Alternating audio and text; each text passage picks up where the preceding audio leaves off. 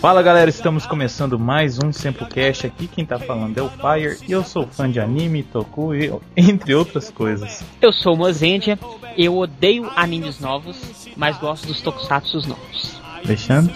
Aqui é o Alexandre e hoje nesse cast eu vou ser a Suíça. Vai ser o quê? A Suíça. Vou ser neutro como. Neutro na guerra. E neutro como a Suíça. Pior introdução ever, cara. Ah, se catar. Como vocês podem perceber, a gente vai fazer hoje um cast sobre um tema polêmico. E para isso a gente trouxe dois convidados. Um deles já participou do cast com vocês, Alexandre Nagado. Olá, tudo bem? E também um cara que é muito famoso, que eu não sabia que ele era ele mesmo, o senhor Kenshin. Sim, eu sou famoso num raio de, sei lá, um quilômetro e meio. Mais do que a gente. Olá, pessoal. E eu quero pedir desculpas que eu vou ser responsável pela maioria dos Rider Kicks do próximo Simplecast. Verdade. E, como vocês podem notar, o tema hoje vai ser anime versus tokusatsu, os fãs, o que eles acham, porquê da briga, quem gosta mais do que. Enfim, vamos para o tema depois dos e-mails e notícias do Sempu. Então, como o Fire está com um pequeno problema técnico, nós vamos para as notícias do tempo. Bem melhor as notícias exemplo essa quinzena, né? Então, com a presença feminina da Patrine ao meu lado aqui. Primeira notícia é sobre a camiseta Gaia Memory, que a galera pode voltar a pedir. Depois passou esse Natal, todo mundo gastou dinheiro comprando presente para a família toda. Então é hora de dar um presente para você mesmo comprando a linda camiseta Gaia Memory, que é em homenagem ao Kamen Rider W. Muito bonita mesmo, você pode dar de presente, aproveitar, presentear quem você ama e quem você gosta com essa camiseta maravilhosa de Senpu. Então, Patrine, a segunda notícia é sobre a nova categoria no Senpu, que é o Senpu Vídeos. São pequenos vídeos que nós gravamos nos bastidores dos eventos em que vamos. É verdade, vocês vão descobrir todos os nossos segredos a partir de hoje. Nem todos, né? Mas os que são filmados. São vídeos assim engraçados, outros sem graças e outros assim constrangedores. Então é só vocês continuarem acessando aí o site do Sempu. A gente está com essa nova categoria aí, os Sempu Vídeos. Estão muito legais. E o primeiro post, como vocês já puderam acompanhar, é o Fire com o capacete de Darth Vader, não me pergunte por quê, dançando uma das músicas de trilha do Kamen Rider Black RX, a mais engraçada de todas. Fiquem ligados que a qualquer momento pode aparecer um novo vídeo com as nossas intimidades secretas. Uau! Agora vamos para os Rider Kicks. One, two, three. Rider Kick. Rider Kick. O primeiro é do José Luiz. José Luiz do Rio de Janeiro, que não é o da Atena, Senhor Fire, ri bastante com a brincadeira. Embora tenha o mesmo nome do apresentador, nunca nenhum conhecido meu tinha feito essa comparação antes. Feliz Natal atrasado, fim de ano é complicado. Só hoje consegui escrever para vocês. Bom, não tenho nada para comentar do cast do Kamen Rider Ouso, porque não vi nenhum capítulo da série e ainda não pude ouvir o cast da retrospectiva 2010. Que isso. Ah. Parabéns pelo prêmio Top Blog 2010, vocês merecem com certeza. Pela dedicação e capricho crescentes no seu podcast e certamente mais reconhecimento e prêmios virão. No site tem o seguinte aviso: abaixo a lista completa de Samplecasts. A edição que tem off são as impossíveis de escutar no momento. Pois bem, o episódio 1, Músicas de Tokusatsu, não está marcado com off, mas está offline também. Gostaria de saber se existe alguma previsão de recolocação dos episódios que estão offline, pois gostaria de completar minha coleção de Samplecasts e eu os guardo para ouvir novamente no futuro, algum episódio em especial. Feliz Ano Novo, Fire, Mozente e Patrine, muito sucesso para vocês e boas festas. Muito obrigado, José. Quanto aos casts esse ano, com certeza reuparemos todos. Entretanto, vai demorar um pouquinho. A única coisa que eu posso fazer no momento para você e para os outros ouvintes é atualizar em um post quais estão off mesmo e quais não estão off. Os que não estiverem off vão ser recolocados os downloads lá para todo mundo baixar, escutar e se divertir. Isso mesmo, obrigada José Luiz. Em breve tudo isso vai estar corretinho aí no site. Bom, o próximo e-mail é do Gabriel Dias e ele escreveu o seguinte: Então chegamos ao mais um final de ano e tenho o prazer de ter participado dele com vocês. Esse ano vocês se superaram, não é? Fizeram casts maravilhosos, tiveram pessoas importantes e de conteúdo e para fechar o ano nada melhor que um prêmio. Parabéns e que nesse ano seja o dobro. Não digo mais porque o crescimento melhorado demora um pouco. Não posso deixar de comentar que vocês me deixaram muito feliz por entrevistar duas pessoas que eu admiro muito, Ricardo Cruz e Nagato. Nossa, vocês não sabem como foi bom escutar os casts com esses dois. Para mim, sinônimos de espelho e sonhos futuros. Também não posso deixar de comentar as edições perfeitas e, lógico, de vocês, Faia e Mozenja, que são sem dúvida os melhores e agora todos bestas premiados. Parando por aqui, só tenho que agradecer por esses casts passados. Amo Tokusatsu e amo Senpu. Obrigado também por nossa amizade, que esse ano de 2011 tenha muito mais para o Senpu. Grandes abraços a todos. Muito obrigado, senhor Gabriel. Obrigada, Gabriel, que me mandou também uma mensagem no Orkut. Eu respondi o script dele. Tudo de bom aí e que 2011 a gente esteja sempre. O próximo e-mail, não, é o e-mail, foi um, um cartão de Natal muito legal que o Erivaldo Fernandes mandou pra gente. Que o link vai estar aí pra vocês. Tem a maioria dos heróis que a gente gosta, como Spectraman, Jaspion, Jiraiya, Giban, Metalder, o Kamen Rider, ao lado da árvore de Natal. Bem legal esse fanart. Então tá aí disponível pra galera poder ver esse cartão que Erivaldo mandou pra gente. Muito obrigado, Erivaldo. Obrigada, Erivaldo. Ficou ótimo o cartão dele de Natal. E o outro e-mail que a gente tem aqui também é do Irving. Ele disse que gostou muito do podcast de retrospectiva, principalmente do Alexandre Landucci lendo o e-mail com sotaque italiano. E ele pede aqui pra gente contar um pouco da história do Senpu. É o seguinte, Irving, é só você escutar o podcast 00. Foi a primeira todas as edições do Sempocast e o Mozart, o Mamute e o Fire contam um pouquinho da história aí do Sempu, como é que surgiu, o que estava acontecendo na época.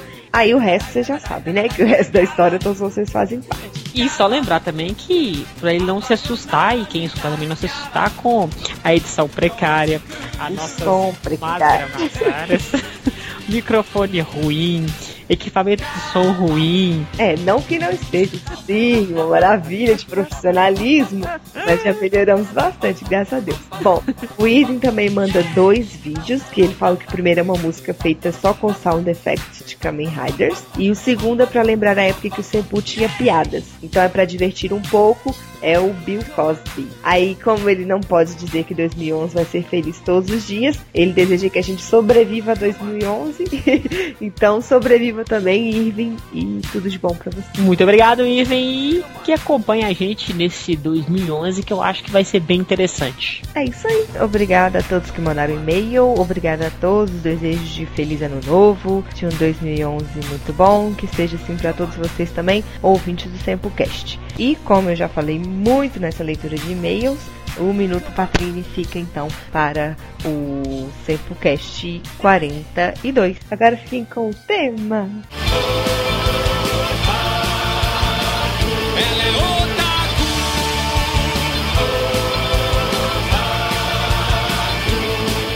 Muito bem, o primeiro tema que eu queria levantar aqui é como a gente vai falar de anime ou anime, gente? Eu falo anime. Tanto faz, tanto faz. Não, não, é, é anime. A pronúncia correta é anime. Anime. Ah, anime porque vem de assim. animation. Só no Brasil que falam anime. Então, beleza. Tem um motivo pra isso, aí depois eu explico se der tempo. Beleza. É, deixa eu só tirar uma dúvida, é meio idiota a minha dúvida, mas olha só, aconteceu no anime Naruto, quando ele foi dublado aqui no Brasil, Hum. que eles estavam chamando de Sasuke, Naruto e Sakura. Uhum. Só que a Sakura é a mesma Sakura de Sakura Card Captors e a mesma Sakura de Street Fighter e de outras séries, Sakura. Por que que na dublagem eles cismaram de colocar Sakura? Foi pra tentar puxar pra esse lado do anime? Não, Sakura é o nome original. Tem muitas palavras é, que no Japão são oxítonas. Aqui o pessoal teima em puxar pra paroxítona. Então por isso que é, anime vira anime, é, Yakuza vira Yakuza. É só no Brasil que se fala Yakuza.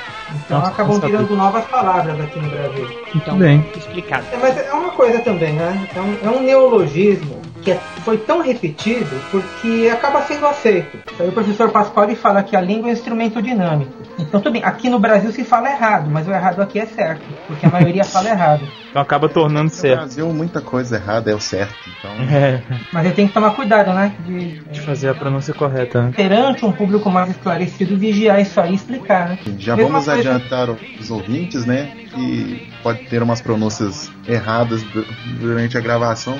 Então vamos lá. É, levantando então essa questão, como a gente vai falar de anime e tokusatsu, queria levantar. Primeiro a gente teve mangá, né? Então, de onde surgiu o mangá? Por que, que surgiu? No Japão tem uma tradição de desenhos cartoonizados, mais estilizados, que vem desde o século VII, século VIII. É, no século XII já era bem forte essa tradição de imagens cômicas, né? E aí no século século XVIII para XIX, o termo mangá foi criado. O artista plástico Katsushika Hokusai fazia gravuras muito famosas, como aquele do Vagalhão de Kanagawa. Ele também fazia ilustrações cômicas. E esses desenhos cômicos ele chamava de mangá seriam desenhos divertidos. Até então não havia um nome específico para designar os cartoons. Então mangá era usado para caricatura, para charge, para cartoon, qualquer desenho humorístico de bonequinhos, tá? Então, assim, ao pé da letra seria realmente desenhos humorísticos, a tradução de mangá? Sim, o que seria na verdade o nosso cartoon. Entendi. Quando o Japão começou a ter contato com a imprensa ocidental, aí já no começo do, do século XX, já foram aparecendo as primeiras tirinhas, ainda com influência eh, americana no traço, americana e europeia. E assim, o, o, as primeiras histórias em quadrinhos, revistas de quadrinhos no Japão, isso já em 1920, 1930, seguiam um formato que lembravam cartoons americanos, né, cartoons ocidentais. O mangá começou a ganhar essa forma que a gente conhece, de olhos grandes, eh, narrativa cinematográfica, isso nos anos 40, com o, desenhista Osamu Tezuka. Ele começou a misturar várias influências, que iam desde desenho Disney, eh, passando por influências de teatro tra- tradicional japonês e filmes que ele assistia, ele começou a criar um estilo narrativo mais cinematográfico e com desenhos mais expressivos. E aí o mangá começou a ganhar essa forma eh, que a gente conhece hoje. né? Aí começou a influenciar muitas gerações de artistas, tanto na- no desenho quanto nas temáticas. O Tezuka foi pioneiro na criação de mangás específicos para meninas, Uhum. eh, mangás para adultos. Então ele é a base da, da indústria de mangá. E geralmente a- as temáticas eram mais engraçadas mesmo? Ou foi assim, teve uma, uma transição muito notória para outros temas mais densos, ou trágicos, ou drama, não sei. O Tezuka ele misturava muito humor com drama. Pegar uma das obras mais importantes dele, é Ribon no Kishi, A Princesa e o Cavaleiro, é, mistura todos os elementos de romance, drama, é, aventura, ação.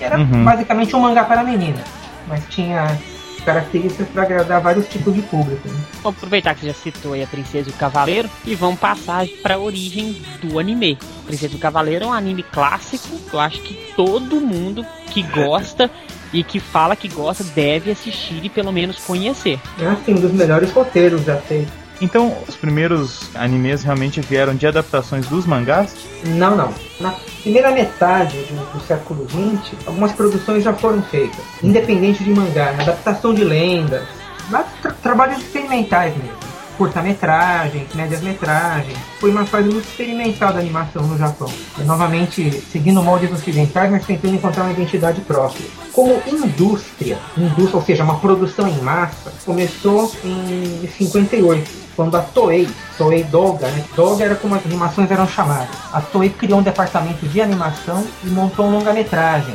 chamado A Lenda da Serpente Branca, Hyakujaden. Foi até lançado no Brasil em vídeo, né? Acho que nos anos 80. Até então as exibições eram bem mais restritas, né?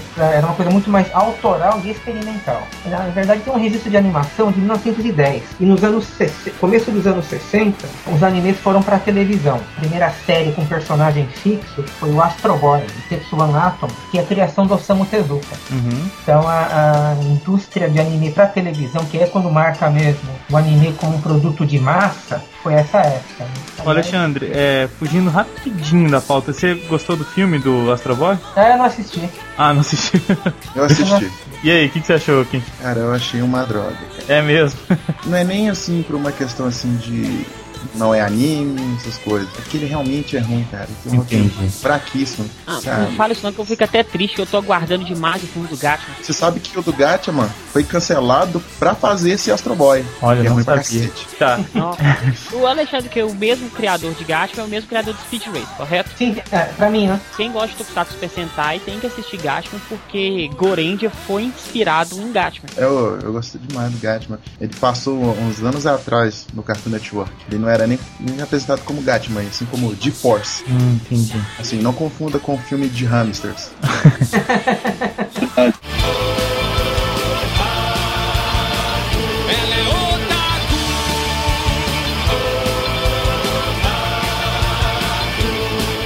Então teve essa origem que o Alexandre explicou aqui pra gente do, do anime. Tem alguns animes, assim, além do Princesa Cavaleiro clássicos, que eu acho que todos devem pelo menos assistir. Akira, Gatman, Speed Racer, Shurato e outros recentes também que são bem Ah. interessantes. Não pode esquecer do Yamato. Yamato. O Yamato, com Yamato. certeza. Yamato, Yamato é provavelmente o, o anime mais importante da história. Qual sentido? A primeira longa-metragem do Yamato, ele gerou a chamada, o chamado Yamato Panic, e gerou o primeiro anime boom na indústria japonesa. Então, o- os universitários, as mulheres descobriram o Yamato. O pessoal fazia fila no cinema para assistir. Quando o segundo longa-metragem do Yamato foi lançado, quebrou todos os recordes de bilheteria. Isso impulsionou toda a indústria. Yamato teve algum outro nome? Patrulha Estelar. É. Patrulha considerado em Estelar. Agora que eu tô lembrando. Para sair a, a versão live action, para estrear no Japão em dezembro e no Brasil estreia em janeiro, interessante o pessoal Tá procurar. excelente. Outra Uhum. obra do Leiji Matsumoto, que é o mesmo autor do Patrulha Estelar, é o Capitão Harlock. É, muito bom. Ele Teve já um tem uma carga de drama bem maior. E só dar o meu pitaco aqui, que vocês falaram de alguns animes, animes bastante importantes. Eu tenho que lembrar de um que eu assistia quando fiquei mais velho, procurei assistir de novo, que é Macross. Apesar de poucos episódios, Macross, Detonator Orgon. O Macross, ele causou o segundo anime boom. Tem uma história muito marcante na, na animação do Japão. É, e depois quando ele foi para os Estados Unidos, né, quando os americanos compraram a Macross e mais outras duas séries para transformar em Robotech, eu acho que foi a partir daí, eu não sei se estiver enganado, o Nagano, por favor, me corrija, mas eu acho que foi a partir do Robotech e os americanos passaram a ter contato de massa com o anime, com a, a forma de fazer animação japonesa. É, Antes disso, o, o Speed Racer tinha sido sério. Talvez o Speed Racer seja o anime mais conhecido no mundo inteiro. Tem razão, verdade. Tem até o live americano que, apesar de ter distorcido a história toda, eu achei muito interessante. Me diverti no cinema assistindo ele. Vocês vão até me bater, né? Macross teve influência no Transformers? Ou não? Não. No meu pouco conhecimento de anime e de eh, tokus, eu sempre vejo o japonês com uma cultura do robô gigante quase desde o início. Então eu acho que uma cross que é as naves que se transformam em robôs, eu acho que é cultural, velho. É, já tem um mangá que eu não vou lembrar agora o nome, com um robô gigante japonês, na época da guerra, na época da Segunda Guerra Mundial. Aí no comecinho dos anos 70, o primeiro robô gigante é, tripulado, né? o Mazinger. Não, Mazinga é legal. Mas eu não, eu não tava lembrando. Lembrei do anime que eu queria falar, que é o Guiver. Qual? O Guiver. Guyver? É o Guyver. Guyver. Filme live action. Então, Tem o dois filme filmes. americano, tem o japonês, né? São dois filmes americanos. Eu vi um dos volumes só faz muito tempo. Mas é bom, bonzinho sim. O americano eu nunca assisti, foi até essa curiosidade pra ver se é interessante. Misture Kamen Rider com Godma e, e sangue. e o Luke Skywalker.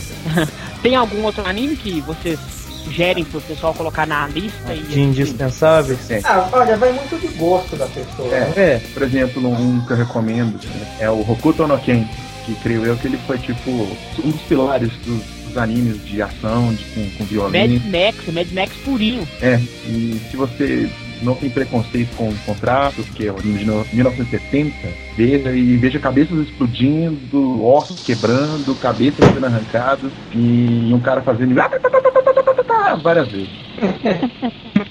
Eu, acho que essa é idiotice. O cara que fala que é fã de anime ou assiste, fala que eu não assisto a série porque o traço é ruim. Traço, Então, você assim, está sendo generoso, porque normalmente as pessoas não falam nem traço, as pessoas falam gráfico.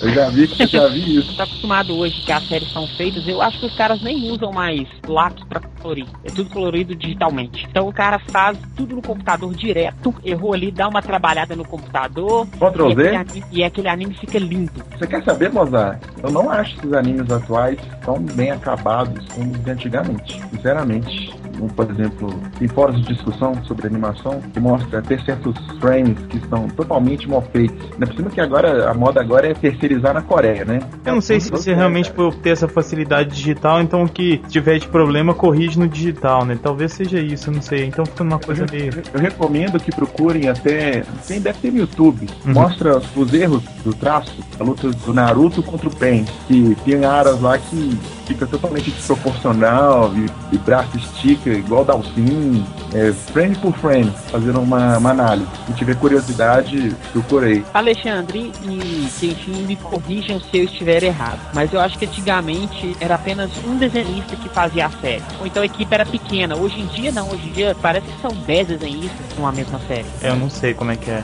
Não, não, a, a produção sempre foi dividida entre várias equipes. Você pegar mesmo animes dos anos 60 e 70, você tem diferença de traço de um episódio para outro. Então, às vezes uma equipe fazia um episódio, outra equipe fazia outro episódio para conseguir cumprir produção. O autor Então- só dá uma guia, uma base. Falando assim do autor que criou o personagem pro mangá, às vezes ele nem acompanha o processo de produção da animação. São equipes que dividem a produção. Quando eu falei que a Toei começou a produção em massa, foi isso, colocar equipe para cumprir uma produção, para lançamento comercial. E televisão mais ainda. televisão depende totalmente de equipes numerosas. Hum, entendi. Um anime que mostra bem isso, como é que é um anime feito, se não me engano, é no sexto episódio do Golden Boy, que mostra como funciona. Golden Boy mostra o que? A produção, você diz? É, tem um episódio que é a história de um rapaz, né, que ele decidiu fazer parte da faculdade da vida, digamos assim. Ele vai viajando e na bicicleta dele, vai aprendendo várias coisas, tendo vários empregos. No último episódio da série animada, se não me engano, ele fez esse bico num estúdio de animações eróticas.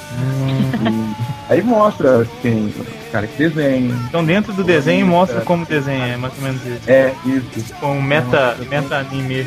É um loop.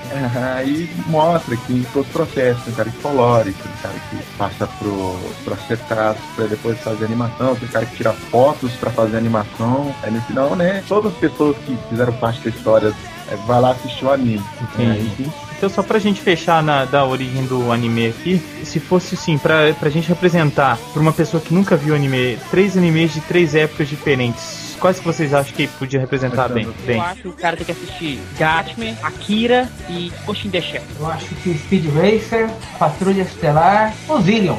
Zillion. É, pra mim, dos antigos Capitão Harlock, um dos anos 80 mais por aí, recomendo o clássico, que é o Dragon Ball Z. Uhum. No mais atual, daqui a alguns anos, ele foi uma ótima mistura de anime com 3D, que é o cara. Eu não pensei muito nas décadas, eu mesmo fiz a pergunta, né, mas eu não pensei muito bem nas décadas, em, em nada assim. Eu pensei em três assim que eu acho que representa bem anime no geral, anime, e que eu acho muito bonito. Eu, eu gosto muito do Akira, e eu não sei se vocês já viram, são três curtas juntos, chama Memories, eu acho que é Memories, uma coisa O assim. mesmo autor, é do Katsuhiro Otomo. Isso, isso mesmo. Que eu acho esses, esses dois pra mim já, já representariam muito bem. E colocaria um popzinho aí, só porque foi um- o primeiro que eu tive contato. Samurai X todo mundo conhece, é bem popularzinho, mas eu gosto bastante. Mais do mangá do que do anime. Então, só pra fugir do que vocês falaram aí, então eu vou de Macross, na série, Nausicaa do Vale dos Ventos, do grande Miyazaki. Um que eu, inclusive, escrevi a, a crítica, eu não sei, provavelmente quando a gente estiver colocando o cast no ar, provavelmente deve estar entrando o terceiro, que é Death Note, das séries mais novas, das que eu vi, eu não vi muitas, mas das que eu vi, é das mais interessantes. Beleza.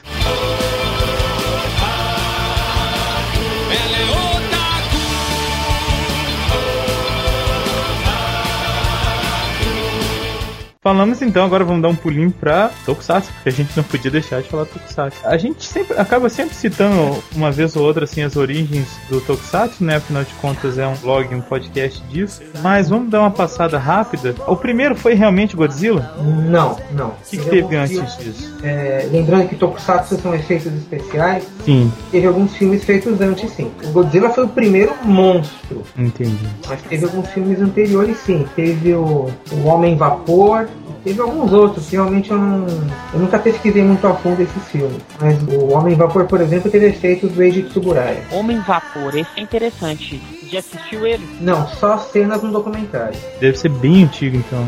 Material dos anos 50, né? Nossa. Porque o, quando a gente gravou o cast sobre a história do, do Tokusatsu, a gente acreditava, até o convidado tava com a gente, que é o Ricardo Alves, falou pra gente que os primeiros foi Mothra, Godzilla, aquela ideia lá de Dos monstros, né? é, combater a poluição. O Homem Vapor ele deveria ser muito popular em saunas, né? E quando ele precisava disfarçar, ele entrava numa sauna, né? Ou então ele precisava de mais poder. Agora, bom, aí a gente teve realmente esses monstros e tudo. E eu até te perguntei isso, Alexandre, mas eu vou fazer de novo essa pergunta. De onde que veio essa quantidade de monstros, assim? É realmente coisa da Segunda Guerra, do medo que eles estavam vivendo O, nessa o época? Godzilla ele foi inspirado em filme americano. Entendi. Não vou lembrar agora o Monstro do Mar. A temática nuclear, sim, aí é uma coisa decorrente da, Ah, da guerra. da, da Guerra Mundial, né? O medo de monstros é uma coisa mais universal mesmo, assim como antigamente as pessoas Ah, como dragões. Dragões. Então é uma coisa mais universal. É A verdade. ficção científica americana dos anos 50, ela é povoada dos filmes de, de monstro, desde O Incrível Homem que Encolheu até O Monstro do Mar Louco. A ficção científica dos anos 50 americana, também inspirada por essa questão da do medo da Guerra, da Guerra Fria, do medo da invasão soviética, Uhum. transformava aqueles vilões, aqueles ditos vilões, né, os soviéticos, etc., de uma forma que pudesse ser entendido por toda a população. Então eles transformavam esse medo no medo do desconhecido, que era, no caso dos filmes, mostrado como monstros, bichos radioativos, e aí você tem uma série incalculável de filmes de monstros que também são dessa época. Então é, é legal saber, porque eu não fazia a menor ideia que o Godzilla é uma inspiração americana. Para mim, é, na verdade, eram fatores que aconteceram em paralelo. Ela teve essa influência, assim. Teve sim, Eu acho que o Godzilla é um grande dragão de Komodo. com anabolizante. Agora, e depois do Godzilla veio o que, Alexandre? Ah, O Godzilla já teve uma sequência no ano seguinte. junto com ele que vieram, os outros, o Motra, foram aparecendo nos filmes dele ou eles tiveram filmes isolados primeiro? O Mostra teve filme próprio. E depois juntaram? Sim. Ah, Que ano é o filme do King Kong, o primeiro mesmo, clássico? 33. O King Kong, ele tem alguma influência ou amizade com o Godzilla? Eu acho que tem, porque eles chegaram a ter um filme juntos, eu acho. É, teve King Kong vs Godzilla em 62, né? Eu acho legal você ter citado o King Kong, porque eu acho que ele é o pai de todos os filmes de monstros. Posso estar enganado, mas antes do Godzilla você teve Monstros só... gigantes, né? Exato, monstro gigante. Eu acho que antes do Godzilla você só teve o Golem na Alemanha expressionista como filme, pelo menos de repercussão, em termos de filme onde você tinha uma criatura que amedrontava alguém. Esse filme do Godzilla vs King Kong, quem venceu? Venceu o King Kong. pai. Eu torcia filme mais. americano, né? Você acha que Ah, o Godzilla japonês ia vencer? Ô Alexandre, e o primeiro herói? Eu lembro daquele lá do Moonlight Mask, que eu não sei como é que é o nome Então, dele. esse foi o primeiro pra televisão, né? Aham. É que teve um pra série de cinema, que era o Super Giant, Super Gigante, né? Na verdade, era Super Giant, só que era um plural colocado errado, que era um cara só. Ele não era gigante. E ele não era gigante? Não era. Ele não era gigante. Imagina a Mas, frustração enfim, da era- pessoa chegando no cinema. Ei, esse cara não é Era- gigante. Era meio uma, uma imitação de super-homem, né? Tem uma influência para aqueles seriados de cinema dos anos 30 e 40, Flash Gordon, Sim, ou totalmente. Mas assim, o cara era basicamente um super-homem, né? Roupa colante, capa, não usava máscara, mas usava um capuz, né? Isso ainda era no cinema, né? É, começou em 57, o primeiro super-herói pra cinema. Aí o, o Gecko Kamen, é o máscara do ar, aí foi em 58 já. E aí foi a primeira série, assim, televisionada Primeira de série, primeira série com um herói de TV. preto e branco, né? Isso. Basicamente um lutador que usava pistolas. Primeiro super-herói mesmo, o cara com superpoderes, seria mesmo o National Kid. Ah, tá, veio antes do Ultraman ainda. Aí em 60, né? Deu um upgrade no conceito de super-herói de TV. Mas não era novidade, né? Como eu falei, o Super Giant já era um super-homem oriental. E, e quando é que o, o Toku tomou conta da programação da TV japonesa? Quando é que esse boom aconteceu? E tem alguma explicação para isso? O Vingador do Espaço, em 66, ele já tinha feito muito sucesso, né? Uhum. Primeiro seriado colorido da TV japonesa, a criação do Osamu Tezuka. Logo em seguida estreou Ultraman, que teve picos de mais de 30 pontos de audiência, o que era absurdo. É, é, mais nada tem isso aí de audiência hoje em dia. Fala-se de uma série de tokusatsu de muito sucesso, tem 10 pontos, 12 pontos. Um, aí é um mega sucesso. Ultraman teve mais de 30 pontos de audiência, 30% de audiência, e foi um, um sucesso incomparável. Por isso que tá aí até hoje. É Porque até hoje o Susumu Kurobi é o Ultra, o ator, né? É o Ayata, é o Ultraman. A televisão japonesa é muito disputada, né? Então, e aí, bom, teve Ultra Seven, teve outras produções, né? 71 teve um novo Kaiju Boom, a explosão de monstros. Também teve o Henshin Boom, a explosão né, dos heróis de transformação. Foi quando o primeiro Kamen Rider fez sucesso. Entendi.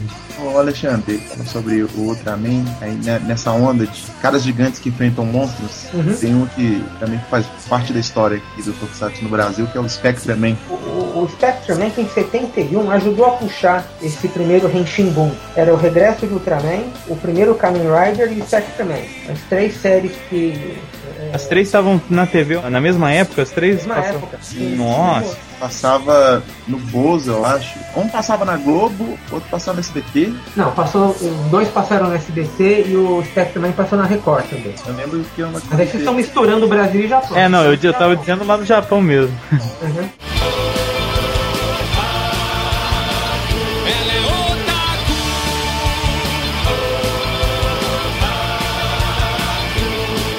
Peraí, então deixa eu só entender. A Tsuburaya foi a primeira produtora a fazer Tokusatsu. Ou não? Ou foi a Toei? Não, não. A- Ou foi a nenhum To- dos dois? Ó, a Torre fez o Godzilla, né? É. De herói sim, a Toei. A Toei porque o. Não, antes da Toei, peraí.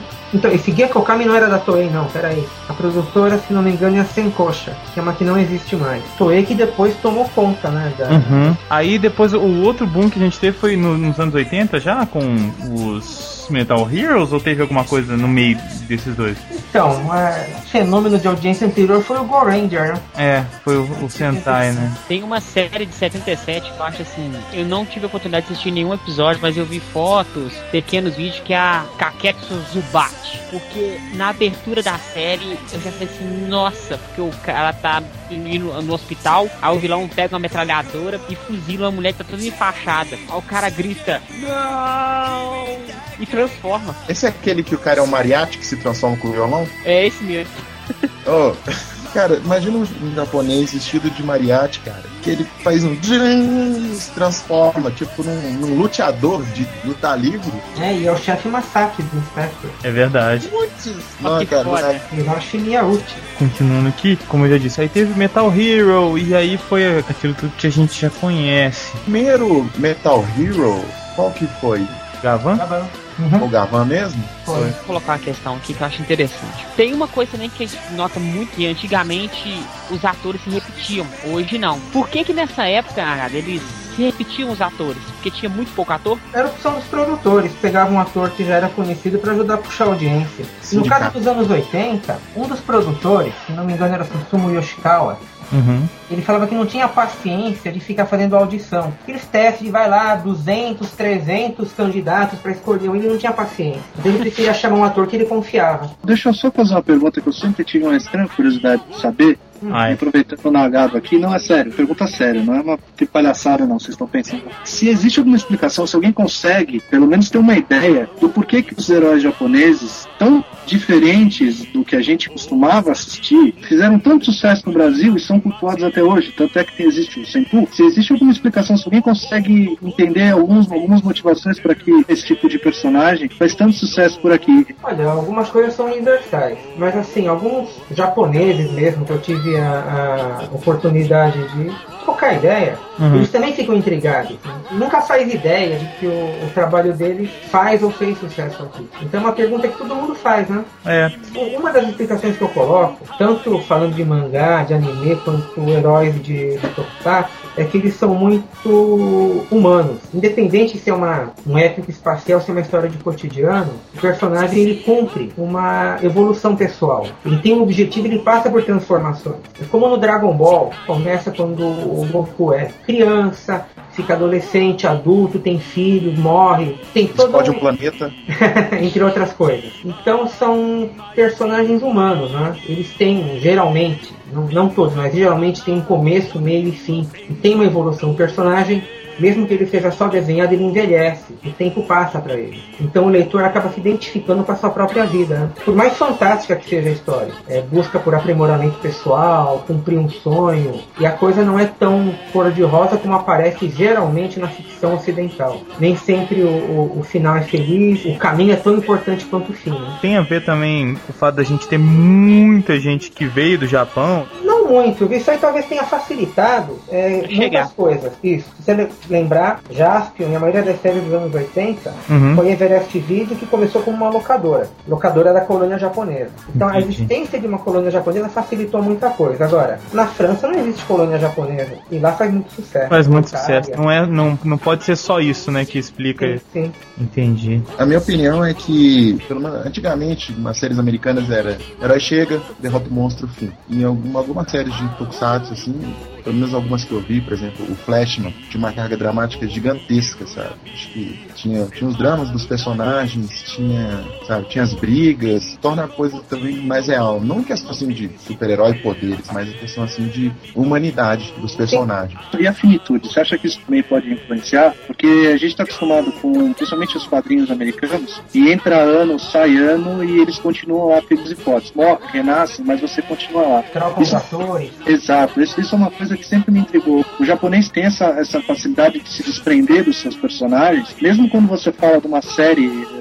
como Ultraman ou Kamen Rider, é uma saga que tem diversos personagens, mas cada um deles é diferente. Cada um deles tem começo, meio e fim. O mesmo acontece com o mangá e com o anime. E é legal porque eu converso às vezes com um pessoal mais novo, da faixa de uns 15, 16, 17 anos de idade, e uma das coisas que eles mais gostam no mangá e no anime é exatamente isso, porque eles sabem que eles estão contando uma história que vai ter um final e não vai ficar se enrolando eternamente. Isso talvez não ajude a, a pegar também essa questão do- da pessoa que tá vendo, perceber que, poxa, é uma série que vai ter fim, eu preciso acompanhar. Pode ser uma- um outro fator essa questão Ah, ajuda. Olha, se for ver bem, é um formato de novela, que é uma coisa que está muito enraizada na nossa cultura. Então facilita assim, o formato facilita. Uma história com fim, né? As pessoas têm mais facilidade de aceitar histórias assim que você sabe que vai ter um final. Eu, por exemplo, também como fã de quadrinhos americanos, eu digo assim que os quadrinhos americanos são uma coisa atemporal, sabe? Você meio que desliga isso da sua cabeça quando você anda no quadrinho. Vai, vai vindo e você vai, você vai lendo. Mas, por exemplo, assim,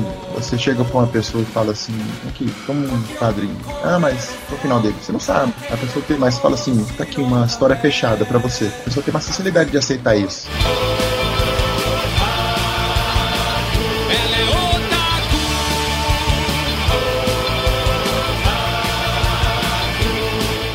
A gente falou, até bom lembrar, o Alexandre falou isso sobre aceitação aqui no Brasil. Vamos só pincelar rapidamente assim, a gente teve algumas séries, né, que passaram no Brasil. Vocês acham que realmente a mais marcante foi Jaspion? Muita gente acha Jaspion. Eu não sei se eu acho a mais marcante assim. Realmente não é, não sei. Depende da época, porque pro meu pai, a mais marcante é Ultra Seven. Agora, pra mim, eu achei que o mais marcante foi o Jaspion, porque foi o primeiro que eu assisti naquela época que eu consegui entender. Porque eu cheguei a assistir alguns episódios de Ultraman, mas não entendi nada, porque eu era muito, muito pequeno. Pra mim também foi o Jaspion também. É, cada época teve o seu personagem marcante, né? Eu acho que foi por causa da época, por exemplo, os anos 70, assim, tinha sua programação infantil, mas não era uma coisa pesada, era investimento pesado. E eu creio que nos anos 80 e 90, as crianças, assim, já foram um foco bem maior da, da TV. assim. Eu acho que por isso que o Jasper fez mais impacto do que, por exemplo, outra Seven ou outra anime que passou antes. Teve o lance também do merchandising que veio, né? Isso que eu ia falar. É Coisa que o... não havia antes. Exato, Eu, pode- eu lembro, eu lembro, as crianças se socavam por o boneco do Jasper. É, quando veio Jaspion veio tudo, né? Álbum de figurinha, revista Cara, eu quadrinho. tinha um álbum de figurinha, cara, e tinha umas imagens que você só vê um, a lente especial, cara. É, não, tinha, tinha de tudo. Tinha até gente que passava cocô na parede pra poder assistir Jaspion. Toda vez essa história. O circo do sei Ah, é, teve Circo do Jasper. Jasper, Circo do Jirais, Circo dos Flashman. Ó, acho que pra mim foi uma coisa foi mais emocionante assim da minha infância. Eu ver o Jasper de perto, cara. Provavelmente uma da maior frustração depois de adulto saber que não é. Ator. Quais são as três séries indicadas pro pessoal? A antiga, A meio termo, e a nova? Eu começo. Antiga, primeira Ultra Seven, bem legal, bem à frente do seu tempo. Depois Jasper, porque foi realmente que marcou. Eu falei que muita gente acha e realmente acho que marcou.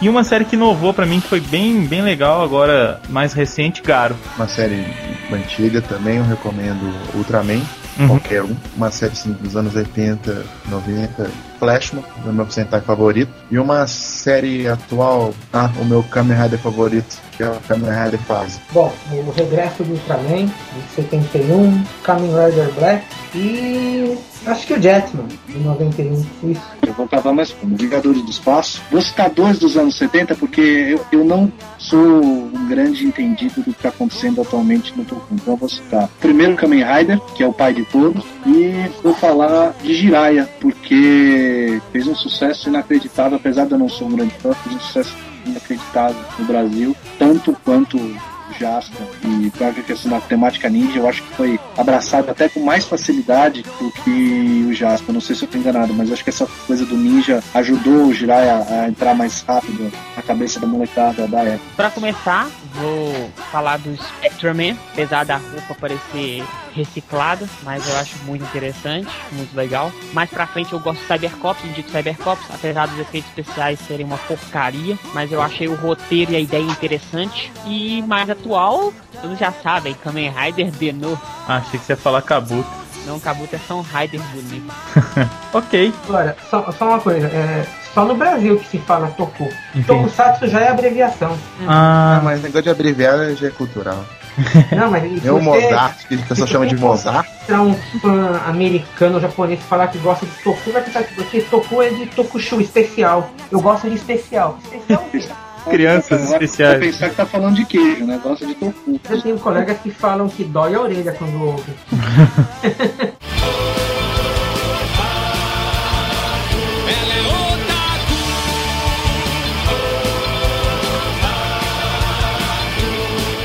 Muito bem, agora então, nessa segunda parte, a gente vai falar dos fãs. Fãs de anime, fãs de tokusatsu, os fãs da cultura pop em geral. E eu começo com a pergunta básica, vamos esclarecer aqui, a, a gente pode até mudar um pouquinho a pauta. Começar falando, o que, que é o otaku para vocês? Pode falar... Otaku tem ah. duas definições, tem o, o otaku japonês e o otaku no Brasil. Pelo que eu entendo, parece que o otaku no Japão ele é um motivo de sátira. É o nerd que fica trancafiado em casa, apenas assistindo animes e vendo outros seriados. E no Brasil parece que é levado a sério como um fã de anime. É, eu que trabalho com isso. Hoje o otaku, assim, pelo menos na versão brasileira do otaku, né, digamos assim, é mais um, um comportamento do que, do que só gostar de anime. Porque hoje você encontra pessoas pessoas que gostam de anime, que você não, você não, sabe, você não descobre até a pessoa falar para você que ela gosta. Mas agora, se você estiver na rua,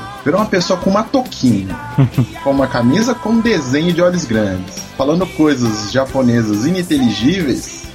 uma malaquinha de mangá e um caderno cheio de rabisco. Isso eu morro de ódio daquelas meninas que forçam a voz fininha. Os travestis também, me lembram muito os travestis. Esqueceu as meninas que falam nha toda hora. É. Nossa. Meninos é. também falam nha toda é. hora. E você, Nagado, o que, que, você vê de, então, no é, Japão? Agora, agora, falando, vai, entre aspas, tecnicamente. Otaku, a definição é o cara que se fecha em si mesmo, ele é fechado em si mesmo. Otaku é um termo pra, no Japão para casa a casa da outra pessoa. Quando o indivíduo é chamado de otaku, é que ele é a casa dele. É como se fosse um caracol, uma tartaruga, enfim. A casa é o mundo dele e é ele mesmo. E ele é devotado a um tipo de hobby. Não necessariamente mangá ou anime. Hum. Tem os otakus que são fanáticos por tudo relacionado à guerra. O cara sabe que tem enciclopédia sobre armas, é, outros sobre bandas de rock, ou o cara é fissurado por uma modelo específica, o cara tem 40 milhões de fotos da, da mesma atriz, da mesma modelo. Então, cada otaku tem uma especialidade. Os mais conhecidos são realmente os de mangá, anime e tokusatsu. Aqui no Brasil, até por erros de informação, o, o termo otaku se popularizou para fãs de mangá e anime. Inclusive, tem grupos grupos de fãs de Tokusatsu que dizem que são Tokufãs, o que não existe, só existe aqui. Quem é fanático por Tokusatsu é otaku também. Me lembrei até que o Alexandre Nagata estava falando que um dorama que envolve os otakus de, de várias coisas é o Denshotoku que eu acho que é um dos doramas mais conhecidos que tem. Ah, é muito e que, que, divertido. que tem vários mostra esses outros otakus que ninguém conhece, que é o otaku de coisas militares, um que é viciado em trens, outro que é viciado em, em moda. Até você viciado em moda, você é considerado otaku. Essa novela, ela criou uma imagem bem simpática para os otakus, mas foi modismo. Pessoas tiravam fotos até na rua com aquele otaku clássico, né, que frequenta o bairro da Akihabara. Então, é, mas foi um modismo. Teve especial de TV, teve longa-metragem. Eu lembro quando, quando eu estive no Japão, eu entrei numa loja de conveniência procurando bonequinhos para comprar. Aí eu cheguei no balcão e perguntei se tinha Ultraman e Yamato, né, que eu tava procurando. Aí a funcionária apontou para uma estante, virou outra e as duas ficaram dando risada. Uai. Cara, é, exatamente. Então, é, apesar de algumas coisas serem muito enraizadas na cultura, Uhum. para muita gente é uma coisa do outro mundo, é uma coisa de gente estranha. Bom, eu acho que aqui no Brasil, pelo menos aqui em BH, eu não conheço o resto do Brasil em relação a isso, mas eu acho que aqui em BH, às vezes o termo otaku tá virando pejorativo também, sabe? Da pessoa que gosta de coisas japonesas e tal, mas principalmente a pessoa que gosta de aparecer como tal, sabe? Não, não é a pessoa que gosta de verdade, sim a pessoa que quer aparecer e quer, sei lá, quer sair pra causar alguma coisa desse tipo. Eu já vi muita gente falando isso. Você quis dizer posers. Isso, mais ou menos isso. Eu já vi gente falando assim, o cara é otaku, não, ele gosta mesmo de anime. Eu não sei, não sei se vocês compartilham dessa visão. Porque antigamente eu acho que é, a ideia era essa, que otaku é o nerd bitolado. Uhum. E hoje em dia não, virou uma questão de status. Faz cosplay, Isso, é, não é descendente de oriental, mas inventa um pseudônimo japonês. Então, assim, o cara chega no evento de cultura pop japonesa, assim, com todo o visual. É que, nossa, lá só tem otaku. Então, se eu for um normal, como eu ando na rua, eu não vou ser bem aceito. Porque Uhum. as tribos, elas são assim. Apesar que, como toda tribo, né, Mozart, tem, eh, digamos, suas hierarquias, digamos assim, né, de... Então, isso aí não tá, não é só pra otaku. Apesar que hoje tá algo tão bem difundido, nos eventos que a gente participa, você vê até, até muita gente não otaku agora. Diferente, tá heterogêneo agora. É, te fala até que virou, virou micareta, né? O, o Alexandre fez um texto muito interessante no blog dele sobre eventos de cultura pop japonesa, sobre a verdadeira essência. É um texto que todos os organizadores de evento, antes de fazerem, deveriam ler. É só assim, resumindo, depois o pessoal confira lá no blog, nagado.blogspot.com, mas a, a essência do texto é destacar que os eventos de mangá e anime não colocam mangá e anime em primeiro plano. Colocam o cosplay na frente, colocam as anime songs na frente, colocam elementos derivados na frente do principal. Então, por exemplo, eu já cansei de ir em eventos, às vezes tem alguns desenhistas com trabalhos muito interessantes, desenhistas conhecidos que fazem mangá no Brasil, sendo empurrados porque tinha uma, uma multidão histérica querendo tirar foto com o cosplay. Eu acho legal o cosplay, acho interessante, mas ele não deveria ser o principal num evento. Mas isso não é reflexo dessa popularização? É um reflexo também do oba-oba, né? De, de tudo virar carnaval, de ficar muito no superficial. Eu acho que, veja nos eventos, às vezes vai 100, 200 pessoas ver uma palestra é, de desenhista, e vão 500 ver uma palestra de dublador e mil ver um desfile de cosplay. Parece que as pessoas não querem aprofundar, né, nas, nas Mas coisas. isso é um reflexo da nossa sociedade, isso não é só nos eventos, vai ser em qualquer lugar. É uma pena, né? Quantidade de acesso à informação muito grande, mas informação rasa, É. sem nenhuma profundidade. Você sabe um pouquinho de tudo e sabe muito de nada. Você consegue ter uma conversa banal sobre qualquer assunto, mas se você quiser realmente ter uma conversa um pouco mais profunda sobre qualquer coisa, você não consegue. Os eventos são reflexo disso. Se tem um evento de um lado acontecendo palestra com o criador de Naruto e do outro lado é, desfile de cosplays de Naruto, Hum, pode ter certeza que o coitado do desenhista ficar sozinho lá, ou com meia dúzia de gato pingado querendo mostrar desenho pra ele. O Kenshin citou antes, que é a micareta, que a gente a gente tá vendo muito aqui em Belo Horizonte. Tá indo um público muito diferente. As meninas hoje em dia elas estão muito saidinhas, então assim, é fácil, beijo grátis, vendo beijo a um real, e o cara chega e, e fica com as meninas. E o Então, cara que tem um trocado no bolso sobrando, né? é, É. não, vira a tremenda micareta mesmo. E eu acho que aí já joga toda já a ideia. foge, né? É, é, gente que necessita de atenção, né? Oh, Que é aquele caso das meninas de toalha do anime Friends, eu acho. Ah, aquilo nem foi o pior. Teve mais coisa, Alexandre? teve, teve, teve. Coisas meio sem noção. Eu nem lembro que personagem era, mas na parte da cima usava um avental só. Nossa. As meninas estavam de avental. Olha. Só que era um colégio de freiras, as meninas eram menores de idade e é complicadíssimo, né? É claro, é. tem. Faça um pedido às meninas que gostam de cosplays pelados, que por favor, façam se tem algo pra mostrar. É, sabe? Faça as pessoas voltar com lembranças boas e não com traumas. É, mas o que acontece? Tem um monte de cara também que, que fica lá babando o ovo, achando, ai, que coisa legal. Cara, todo mundo gosta de ver mulher pelada, é claro, normal. Mas, pô, tem locais para isso. Você pode ver isso, inclusive, a superficialidade da superficialidade. Olha que, que teórico isso, né? Mas assim, se tem um cara com um cosplay ultra bem feito, muito bem feito, e uma menina com um cosplay que ela tá com um short e um top, vai todo mundo tirar foto com a menina que Qualquer lugar, não é só eu, é o que eu te falei. É um microcosmo que representa que a gente vê todo dia na rua. É. essa coisa da menina se expor e etc.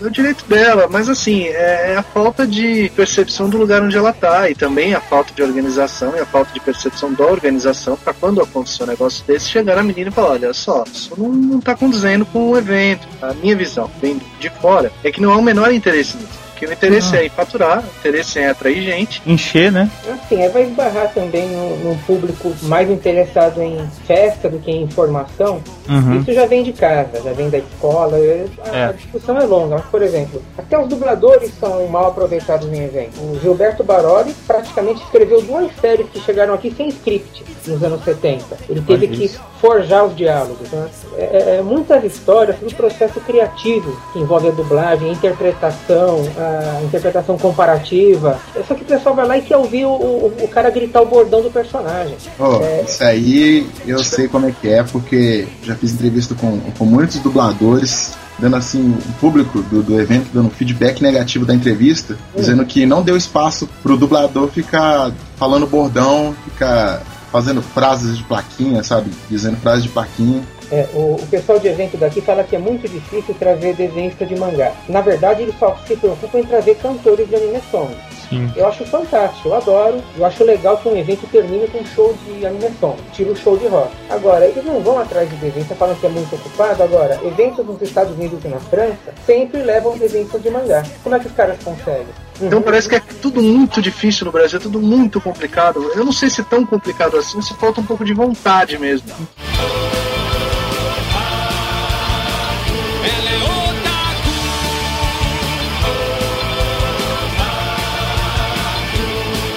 E agora puxando pro nosso lado, o fã de Tokusatsu. Vocês veem muita diferença no fã do Tokusatsu especificamente pro fã de anime ou anime? Eu, sinceramente, muitos fãs de Tokusatsu primeiro já foram fãs de anime. Nem todo mundo é, viveu a época da manchete. Muitos vieram assim da época do, do Power Ranger mesmo. Eu sempre gostei de Tokusatsu, mas depois que eu comecei a mexer com anime, com eventos, eu, é aí que eu me tornei um fã ávido de, de Tokusatsu. Eu acho que é mais fácil você puxar pro lado do fã de Tokusatsu aquele cara que viveu na era manchete do que o novo. O novo ele tá acostumado com uma outra ideia de anime, de séries, então o cara olha com desdém a série de Tokusatsu. Tenho quase certeza que 80% dos fãs de Tokusatsu no Brasil são geração manchete. Eu acredito que sim. Sim, é uma galera, galera mais é. velha, né? É. Tem pessoal que é fã da geração manchete, um pessoal mais novo que vê pela internet, basicamente assiste Kamen Rider e Super Sentai, o pessoal mais da minha geração que assistia na Record, no TV Tupi, o material mais antigo, e o fã de Ultra, que normalmente é só fã de Ultra, não, não gosta de outras coisas. Ah, eu gosto gosto, eu sou fã de outro. E... Geralmente. Então, mas é, é, é, minoria, né?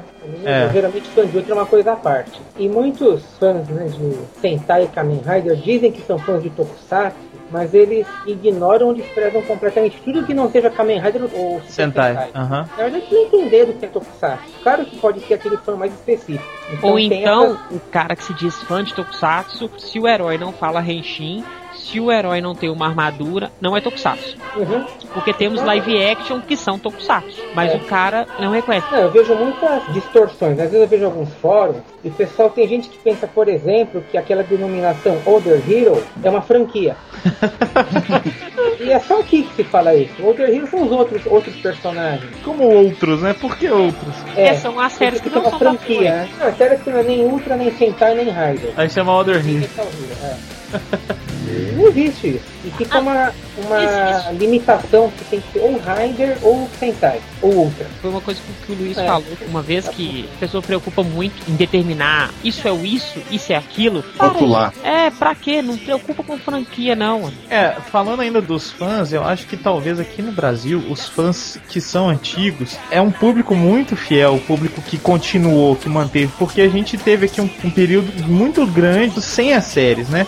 E a gente continuou, pelo menos as poucas pessoas que continuaram tentando buscar informação. Aí teve herói, a gente procurava herói, mas não, não tinha acesso às séries e tudo mais. Então é um público assim que carrega essa vontade de gostar muito e tudo mais, buscando em fontes que não são tão fáceis de encontrar, né? A gente sabe que não é tão fácil de achar. Ô Luiz, o, Oi. o público de, de Tokusatsu, os fãs de Tokusatsu, são tão fiéis assim, que eu me lembro que teve uma entrevista, sem ser entrevista do Jô, não confundam com, com, o- com o cara do Circo do Jazz, mas com um ator mesmo, Uhum. ele falou que, tipo assim, o Brasil, assim, foi um dos países mais sucesso mesmo, que nem, nem no Japão fez tanto sucesso, assim, que não teve um feedback tão bom, assim, da, pra carreira dele, quanto o Brasil, assim, tipo, O problema é que, como esse público ele não teve continuidade, ele não teve crescimento, ele envelheceu e ao mesmo tempo que ele envelheceu, ele ficou chato. Sim. Ficou cabeça Muito dura, ele ficou intransigente e ele não aceita nada que seja novo ou diferente daquilo que ele considera a verdade absoluta. Além do que, tem um fato básico, que é uma coisa que o Nagato falou na primeira intervenção dele na nossa gravação. Tokusatsu é série para criança. Fica estranho você querer que uma criança hoje goste daquilo que o cara que hoje tem 30 e tantos anos ainda gosta, ou pelo menos tem uma saudade. Por mais que as histórias sejam extremamente bem feitas, espetaculares, se você não evolui e continua simplesmente cabeceando em cima daquelas mesmas coisas, gostando somente daquelas mesmas coisas, você não cresce. Quando tem que estar aberto a descobrir outras coisas, a descobrir coisas diferentes. Você tem que procurar coisas condizentes com o teu desenvolvimento pessoal. Você ficar cabeceando e achando apenas que Changeman, Jaspion, Kamen Riders e afins são a última bolacha do pacote, eu acho que não funciona bem por aí. Eu acho que você tem, pode gostar, é evidente, tem muita coisa que eu gosto, essas coisas que você tem, por exemplo, mas eu não gosto só disso. E eu vejo muito fã gostando só disso. Toda vez quando a gente aqui no Sempo tenta fazer alguma coisa diferente, a gente tem um feedback negativo em relação a alguma coisa que fuja um pouco, ou no que eles acham que foge um pouco, do que a gente acha que pode ser diferente e interessante para apresentar para essas pessoas. Então eu acho que o fã precisa também perceber que a última bolacha do pacote não existe. Você sempre está aprendendo coisas, você sempre está crescendo coisas na sua cabeça, e é sempre bom você aprender. Eu não vejo muito isso no fã do Toku. Eu vejo É. um pessoal muito cabeça dura, muito fechado, É difícil demais agradar o fã de Tokusatsu. Porque se você foge um pouco, o fã não aceita. Eu acho que o fã de Tokusatsu também, pro Tokusatsu voltar a dar certo aqui, é o que o, que o Alexandre falou. Aliás, que os Alexandres falaram. tem que reciclar. A pessoa tem que abrir a cabeça, né? E o Mozart falou isso também. Ah, antes que eu me esqueça, Uhum. prova disso foi o sucesso que Rio Kendo teve na TV. Não foi Exatamente. fã de Tokusatsu que assistiu Rio Kendo, não. Claro passou, não. Depois, passou depois de Pokémon. Tokusatsu é pra criança. Então, se tivesse um novo retorno no Brasil, dava certo. Power Rangers dá certo. Dá certo. O Kamen Rider que foi adaptado, como é que chama? Dragon Knight. é, o Eu- Cavaleiro Dragão. A meninada adora, o meu irmão adora e tudo mais. Então Eu, é. eu também adorei porque tinha os bonecos na loja, filho, ó. A gente não gosta tanto porque a gente conhece o original e tudo mais. Eu acho que se, se viesse pro Brasil de novo, talvez teria uma- um alcance maior, mas infelizmente não é o que acontece. E a gente fechou, fechou sim, realmente fechou a cabeça pra séries novas e é, é triste isso. Uma coisa que eu digo sempre, ela até se encaixa no contexto da, da conversa, que se você se fechar, você vai perder muita coisa que às vezes pode até mudar a sua vida, sabe? Claro. Eu conheço assim muita gente assim que falava que o Black era eterno, sabe? E hoje fala que o Decade foi a melhor coisa que ele já viu. Tipo a assim, gente não- criou o não- termo, né? Viúvas do Black. Viúvas do Black, isso mesmo. Aí depois começaram a procurar os outros Kamen que apareciam na série, né? Pra saber mais. E sabe? É uma coisa assim muito legal, sabe? Mudou. Uma coisa que me irrita profundamente, fãs de anime, fãs de Toku, pessoas normais que me falam assim: eu não assisto série antiga porque os efeitos são ruins. Gente, eu vou dar o dinheiro que as pessoas tinham, a, a produção da época, a tecnologia da época e pedir para vocês fazerem uma série melhor. É impossível praticamente. É muito bom. Claro que tem séries ruins antigas, tem como tem séries novas que são ruins também. Na época eram os efeitos que tinham e, e as pessoas estavam tentando fazer o melhor. Vamos parar com isso. Gente que escreve, que manda coisa pro Sempu, inclusive já falou isso. Vamos olhar com o olho mais assim, compreensivo para as coisas. O Mega Monster é a prova da evolução e sem perder a essência.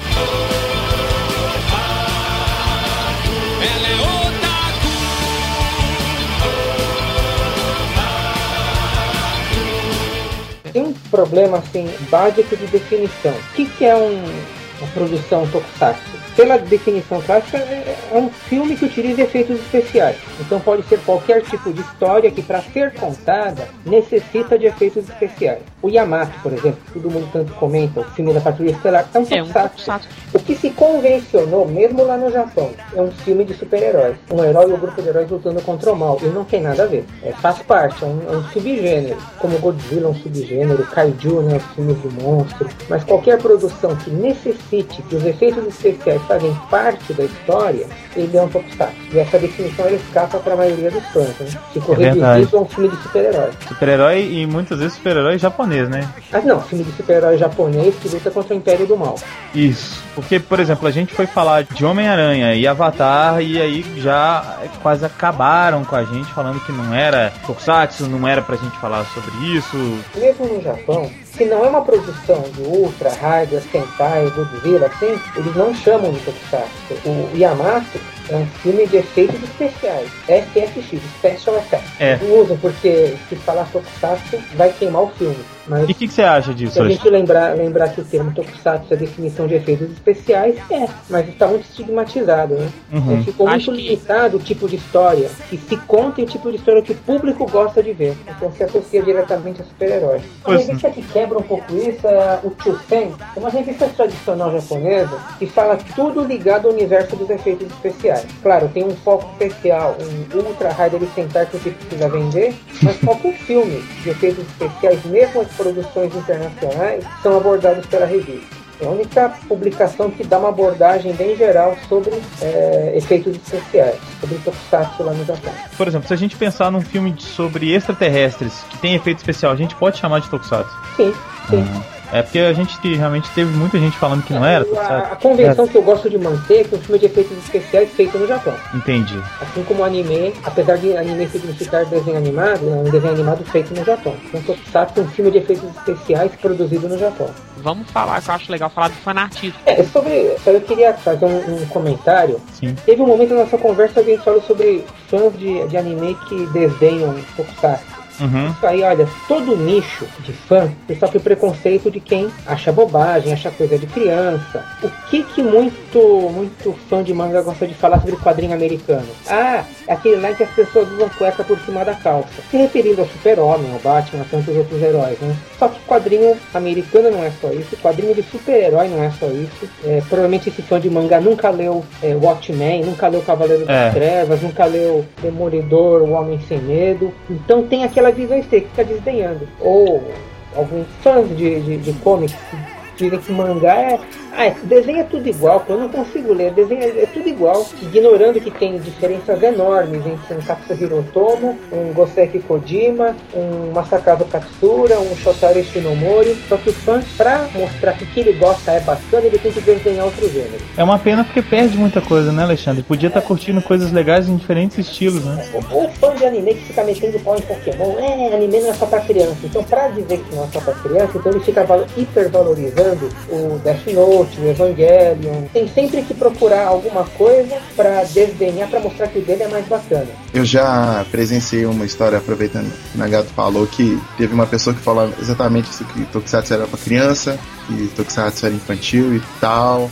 Aí a pessoa se virou, pegou a plaquinha dela, botou a touca que tem orelhas até o chão, sabe? E saiu pulando dizendo nhá, sabe? E aí você sente um, sabe?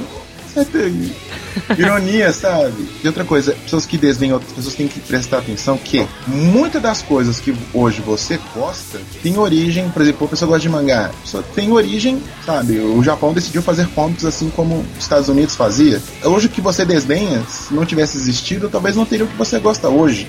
Não, o que é mais ridículo mesmo? Muito fã busca o quê? Autoafirmação. É. O que é mais ridículo nessa busca para autoafirmação é querer hipervalorizar alguma coisa que gosta. Por exemplo, eu já vi muito fã de Cavaleiros do Zodíaco dizendo que é um desenho mais adulto porque tem muito sangue, tem muita violência. Outros dizem, ah, isso aqui é mais adulto porque tem uma cena que a personagem aparece tomando banho. Eu não tem coisa mais para adolescente babão de personagem tomando banho ou é, jorrando sangue, arranca o braço do cara, arranca a orelha do cara. É. Isso não é ser adulto. Você diz, ah, não, não, tal série é mais adulta.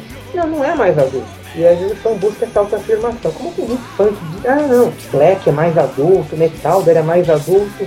Não exatamente. É um produto mais elaborado, é para público, foram, né, no caso Black Metal, para público infantil, só que eles permitiam uma leitura, é, do público uma apreciação de um público mais velho, que tinha uma compreensão melhor da história, como os Ultra. Entrar a série muitos episódios eu só entendi quando adulto. O fã, o curtidor não precisa buscar esse tipo de legitimidade, entre aspas. Eu me divertia muito vendo Pokémon. É infantil, bem feito, não ofendia minha inteligência. Qual o problema? O que eu acho que é engraçado é que o fã, quando ele diz um negócio desse, o fã, qualquer pessoa, dessa coisa da ah, mas isso é infantil, isso não funciona, é, é engraçado, porque ele tá, querendo ou não, ele tá matando o próprio objeto de adoração dele. Porque se ele claro, diz que o é. negócio é infantil, o mais novo não vai poder assistir. Porque eu, por exemplo, assisti Akira quando eu tinha 8 anos de idade. Me pergunta se eu entendi alguma coisa. Claro que não. Mas se eu não tivesse, depois eu tivesse visto Akira com 8 anos de idade, não assistido uma outra quantidade de desenhos animados e animes e outras coisas, que fosse me preparando para assistir alguma coisa mais adulta, eu não estaria pronto para conseguir fazer aquela compreensão. Então é meio absurdo você querer que um moleque de 7, 8 anos de idade assista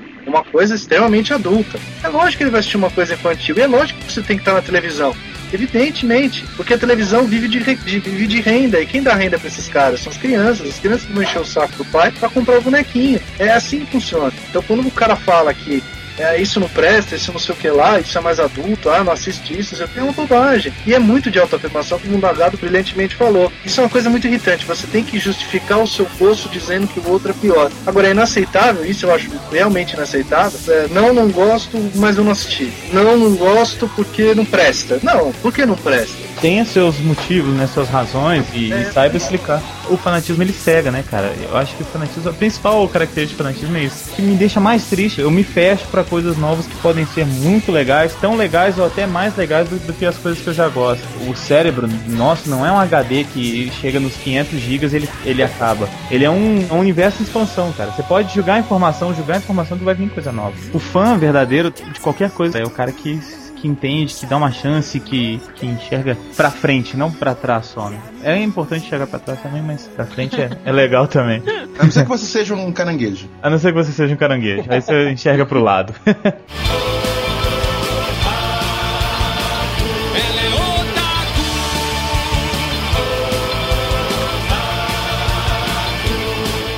eu acho que nós já falamos demais. É um, é um tipo de tema onde não tem como parar todo mundo vai falando e vamos nos completando. Então não seja um alienado, seja um fã, mas um fã amplo e não desdenhe aquilo que você não gosta. Não seja um alienado, seja como nagado. Ah. ah. Oh, vou cobrar, hein? cobrar royalty. Que beleza. Próxima camisa do Sempu. É, vamos fazer isso. Vamos com calma, galera. Não saem xingando a todos. E vocês que são viúvas do Black, bem. Arranja um marido novo. É de preto mesmo, viu? Como já foi dito, né, não se fechem para tudo. Aceitem as coisas, assim. Tudo que vem para você. Se for para falar mal, pelo menos veja conheça, né? Pra ter uma, uma base para você fazer sua crítica. É, cara, hoje você tá aí sentado, mas do nada, se você se abrir o suficiente, você tá aí pulando de bug jump, cara, vira seu esporte. então, é isso mesmo, e crianças comam seus brócolis. Eu acho que a discussão é, é, muito válida, eu acho que é um assunto que não tem fim. Eu acho que a gente falou basicamente dos pontos mais importantes. Eu acho que é um resumo de tudo isso. Eu acho que se você for fazer uma crítica para alguma coisa, assista, isso é o principal, primeiro. Segundo, depois que você assistir, reflita sobre o que você viu. Não saia com a, com a primeira impressão. Se você não conseguiu entender, dê uma segunda chance, assista de novo. E aí passa uma análise, uma crítica, ou xingue no Twitter o que você quiser, mas pelo menos com um pouco de, de, de, base. Não adianta você sair xingando se, se você tem uma base sobre qualquer coisa. E os fanáticos, é, eu tenho só tristeza, porque ser fanático por qualquer coisa é, é, muito ruim. Você adorar uma coisa é, é ótimo, mas desde que você não fique bitolado, né? não dê oportunidade para outras coisas, o diferente entrar na tua vida, para que você faça novas amizades, de repente conquiste alguma coisa nova para você. Enfim, a arte faz isso com a gente. A arte ela acrescenta coisas. De uma forma lúdica, ela faz a gente aprender sobre diversas coisas. E Man já ensinava a gente no final dos desenhos animados. Quem lembra? Puxa, sem dúvida eu me meti numa encrenca hoje. E tudo começou porque eu não levei a sério uma coisa que eu não entendia. Quando se está crescendo é natural ser curioso, mas brincar com coisas que a gente não entende é muito perigoso. Coisas como eletricidade, pílulas, frutinhas do mato. Brincando com isso, você está procurando encrenca. Mexa sua mente com o que você sabe que é seguro e você estará dando um grande passo para evitar acidentes. Até mais tarde! É.